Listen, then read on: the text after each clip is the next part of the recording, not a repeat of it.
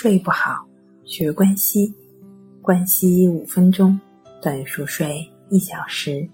大家好，欢迎来到重塑心灵，我是主播心理咨询师刘星。今天要分享的作品是以下三类症状证明你的睡眠已经被剥夺。第一，心理症状：易怒、攻击性强。社会交往能力退缩，感觉到悲伤，性欲减退。第二，认知问题，智力和敏锐度降低，难以集中注意力，记忆力障碍，学习困难，创造力下降，混乱。三，身体不适，身体感觉到疲惫、困顿、恶心、食欲不振。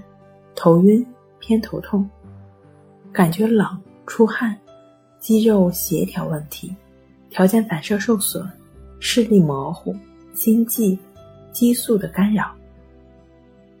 如果存在以上的心理症状、认知问题以及躯体不适的话，说明你的睡眠已经被剥夺了。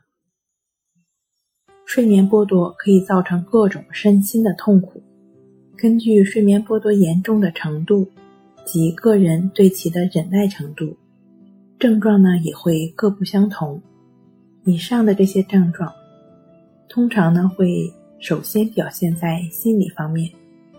如果有以上的心理症状、认知问题、身体不适的话，你的睡眠可能就被剥夺了。